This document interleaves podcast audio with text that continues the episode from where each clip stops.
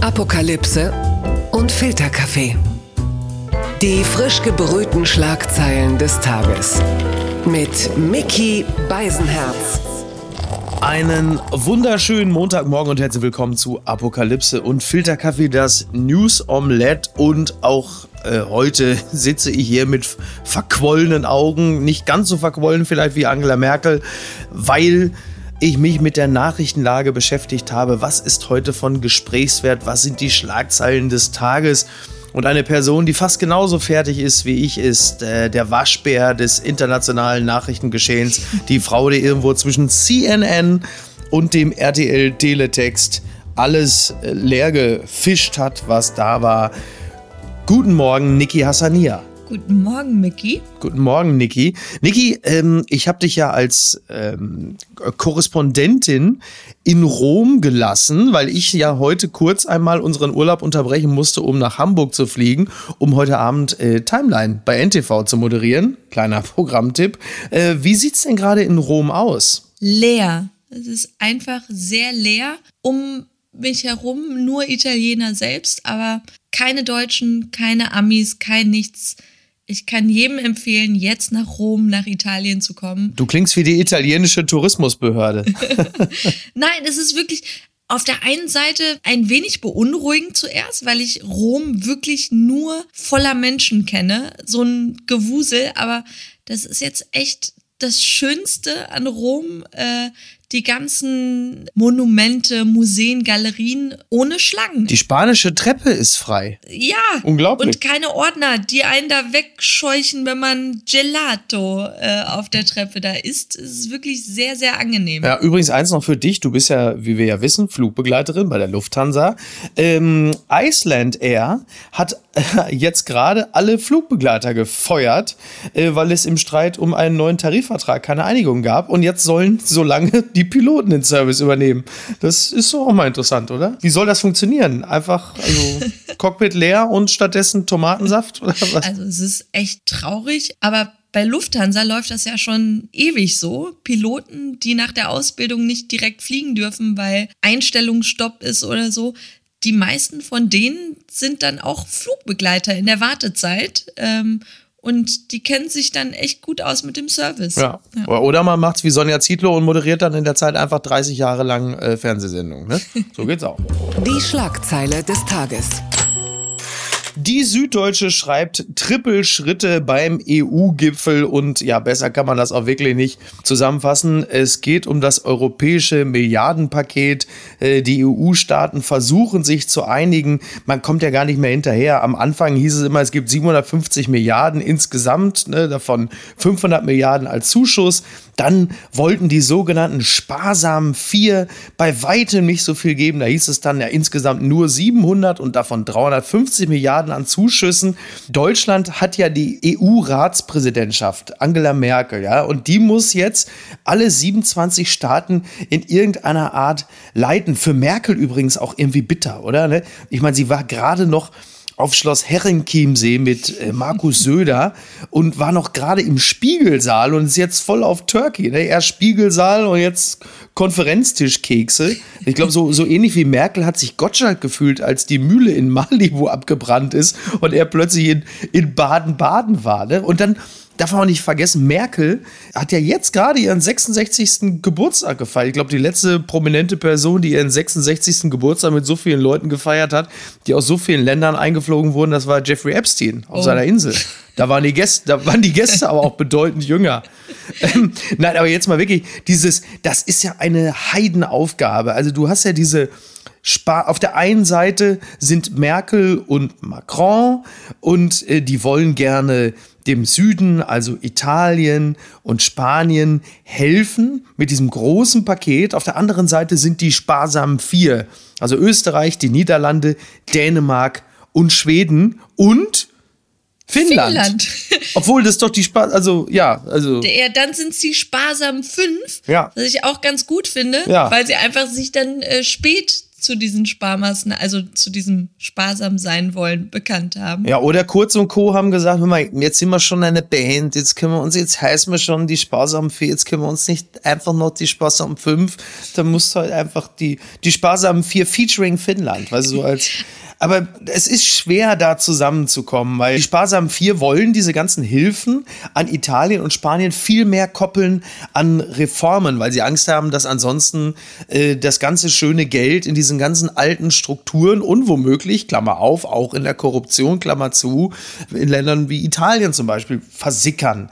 Und das ist nicht ganz so leicht. Und auf der anderen Seite hast du natürlich Staaten wie äh, Slowenien, Polen und Orbans Ungarn, ähm, die nochmal ganz andere Interessen haben und sagen, pass mal auf, wir lassen einfach das ganze Ding platzen, weil äh, es gibt ja noch dieses andere Thema, dass es ja künftig finanzielle Sanktionen geben soll, wenn äh, die Rechtsstaatlichkeit in den einzelnen Staaten eingeschränkt ist. So, und jetzt ist es aber so, dass dann wiederum Merkel dann sagt, ja, gut, dann kann man nichts machen. Orban, ja, dann, ja, hm, äh, allen Tod muss man sterben. Und mit dem Tod, den man sterben muss, meinst du dann im Zweifel Regimekritiker oder was weiß ich, was da in, in Ungarn los. Es ist äh, wahnsinnig kompliziert, oder? In der Flüchtlingskrise wirklich sehr unterschiedlicher Meinung noch gewesen, Orban und Merkel.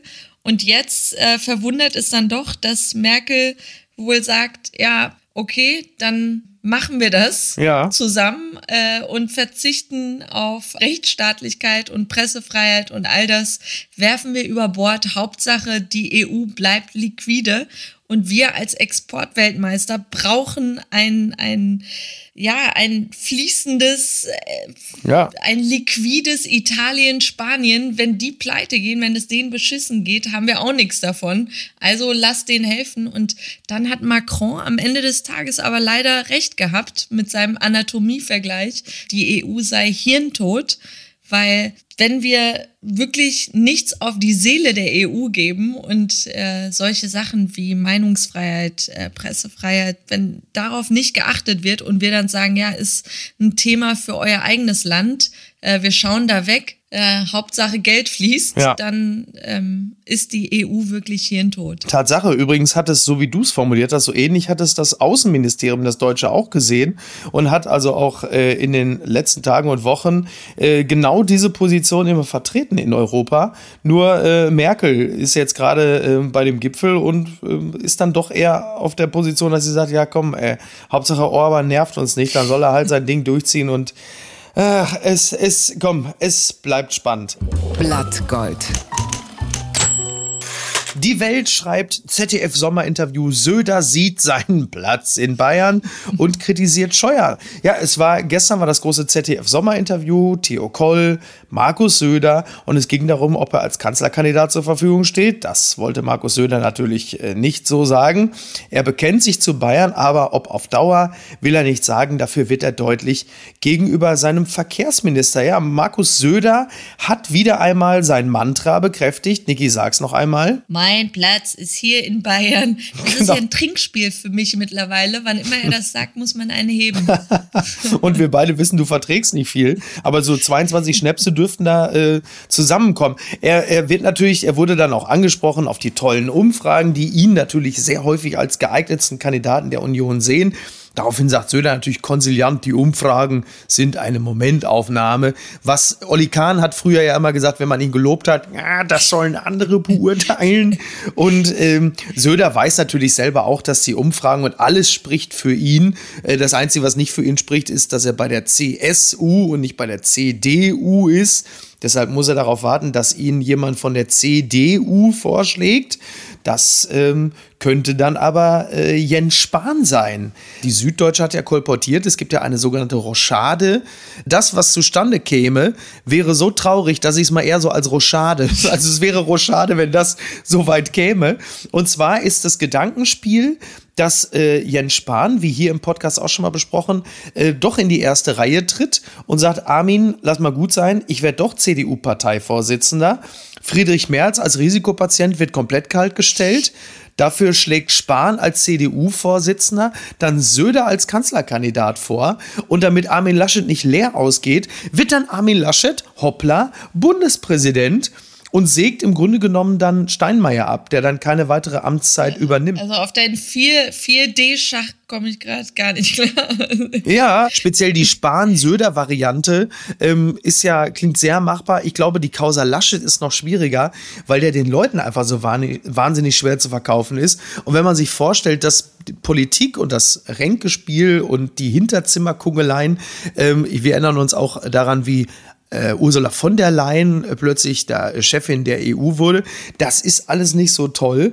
Andererseits muss man sagen, also Armin Laschet, äh, Bundespräsident, nett winken, kein Handlungsspielraum, weiter keinen Schaden anrichten. Das wäre eigentlich das perfekte Amt für den Karnevalsprinzen aus Aachen. Ist nur schade um Joe Laschet. Der könnte zum Beispiel, wenn Armin Laschet Kanzler würde, dann wäre Joe Laschet unsere deutsche Ivanka. Das hätte ich mir Egal. Er ist so schön. Ja, das ist richtig. Eine Sache noch, ähm, weil Markus Söder in diesem Interview ja auch auf Andy Scheuer zu sprechen kam. Und da ging es ja jetzt äh, auch um diesen Formfehler bei den neuen Verkehrsregeln und den höheren Strafen für Rasern, was jetzt alles ja komplett ungültig ist. Da sagte dann Söder, diese Novelle sei schlecht gelaufen. Söder forderte Aufklärung und sagte, das ist sehr, sehr ärgerlich und es muss auch aufgearbeitet werden. Ich finde, der Andi Scheuer hat jetzt die Möglichkeit, das aufzuklären. Und wenn Söder sagt, das ist sehr, sehr ärgerlich, dann bedeutet das so viel wie, ich hätte dieses Kabinett umbilden sollen, bevor Corona kam. Jetzt war so viel anderes. Aber andererseits, Markus Söder hat, glaube ich, kein Riesenproblem mit Corona. Es hat ihm auch ein bisschen geholfen, oder? Er hat einfach die ganze Zeit, das ganze Interview über gelächelt das hat mir nicht gepasst. das hat mich überrascht. Die Hessenschau schreibt, Beamte mit Flaschen beworfen, Polizeipräsident entsetzt über Randale am Opernplatz. Eine der üblichen Partys am Frankfurter Opernplatz ist aus dem Ruder gelaufen. Die Polizei berichtet von hunderten Randalierern und Angriffen auf Beamte. Polizeipräsident Beres Will sieht den negativen Höhepunkt einer wochenlangen Entwicklung erreicht. Ja, auf diesem Opernplatz ist es offensichtlich schon seit, seit Wochen so, weil ja die Clubs und Bars geschlossen haben, dass da sich wahnsinnig viele Leute zum Feiern immer treffen. Das bedeutet aber auch nicht nur, dass da sehr viele Menschen im Sinne des Infektionsgeschehens äh, zusammenkommen, sondern es gibt wahnsinnig viel Müll. Mhm. Das war schon ein Problem. Und jetzt gibt es dann auch heftigere Krawalle, die ein bisschen an Stuttgart erinnern, ähm, weil doch sehr viele Menschen an diesen Krawallen beteiligt waren, sind auch diverse Polizisten verletzt worden. Und wenn man sich die Polizei in Hessen insgesamt anguckt, dann hat man so ein bisschen das Gefühl, äh, die steht jetzt gerade irgendwo zwischen Fadenkreuz und Hakenkreuz. Wenn man sich mal so die Polizeicomputer und NSU 2.0 und Pipapo anguckt. Also, das äh, hat die äh, Frankfurter Polizei schon gesagt, äh, dass es Stammbaumforschung gibt oder wie weit sind wir da gerade in der Ermittlung? Oh, Wahnsinn, ey. Ich finde es auch so schlimm, dass auf der einen Seite denkt man sich so, wo kommt diese Gewalt her? Äh, hat es mit dem Lockdown zu tun? Perspektivlosigkeit? Was ist da los?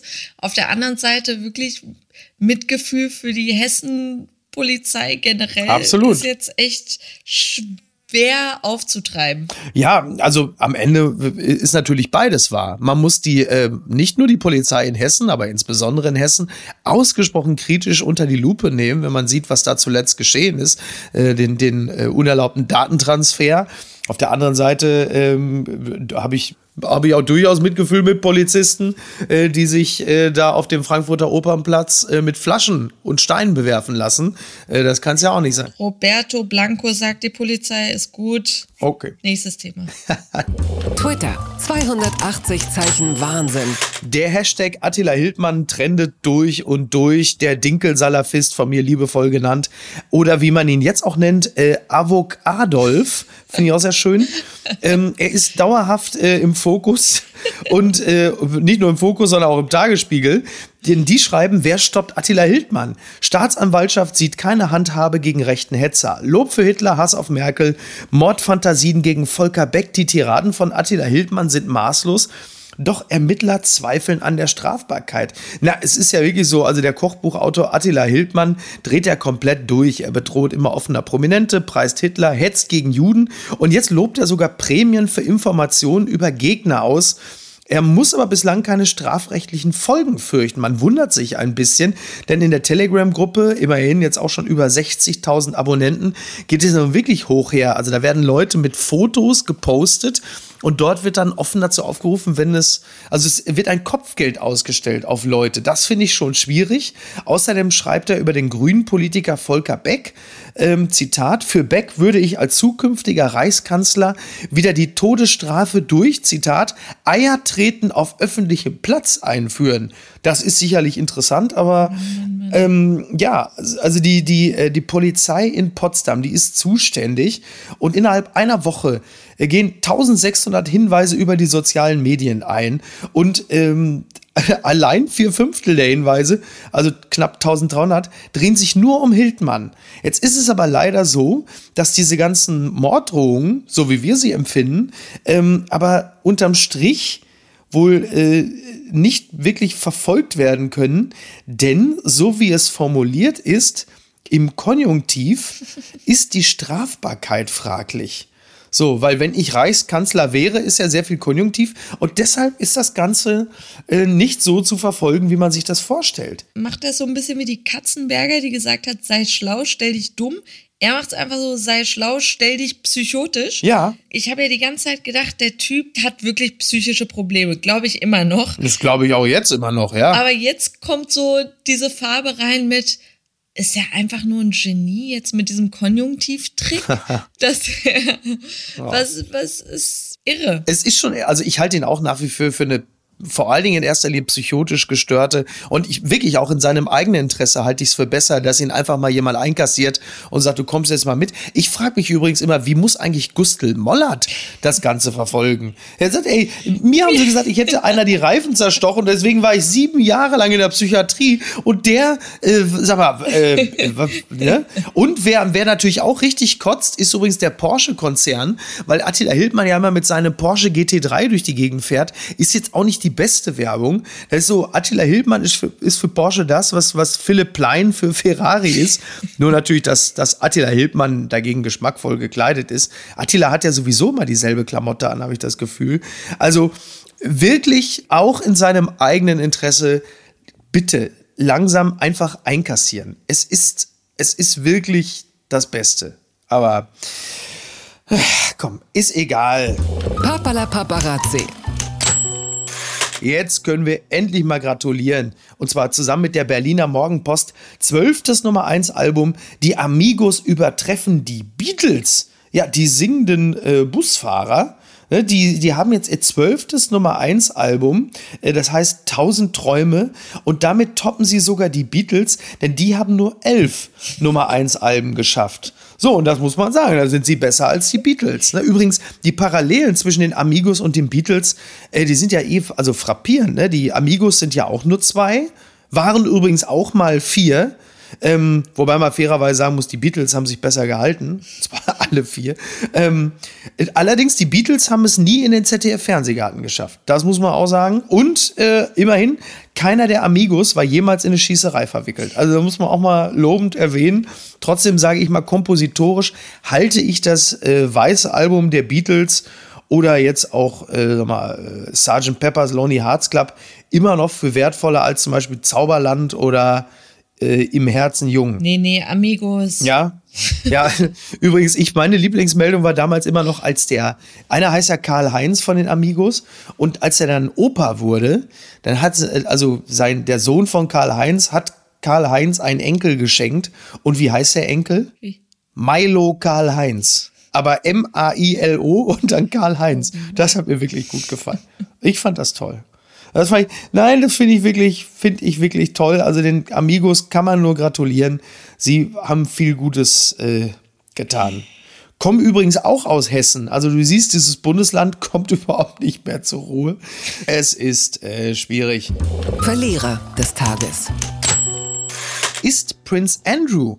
Der Express schreibt, äh, heimlich getraut, ähm, offizielle Hochzeitsfotos der Royals, aber einer fehlt. Ja, Prinzessin Beatrice hat ihrem Edoardo Mappelli Mozzi äh, an diesem Wochenende in Windsor das Ja-Wort gegeben. Die beiden haben sich schon 2019 verlobt. Die große Hochzeit im Mai musste aufgrund äh, Corona abgesagt werden. Und jetzt fehlen auf den Hochzeitsfotos die Eltern von Beatrice, also Fergie und Prince Andrew. Und warum, das kann man sich jetzt äh, nochmal so sachte vorstellen, denn äh, Prince Andrew hatte ja guten Kontakt zum US-Banker Jeffrey Epstein und äh, auch Ghislaine Maxwell.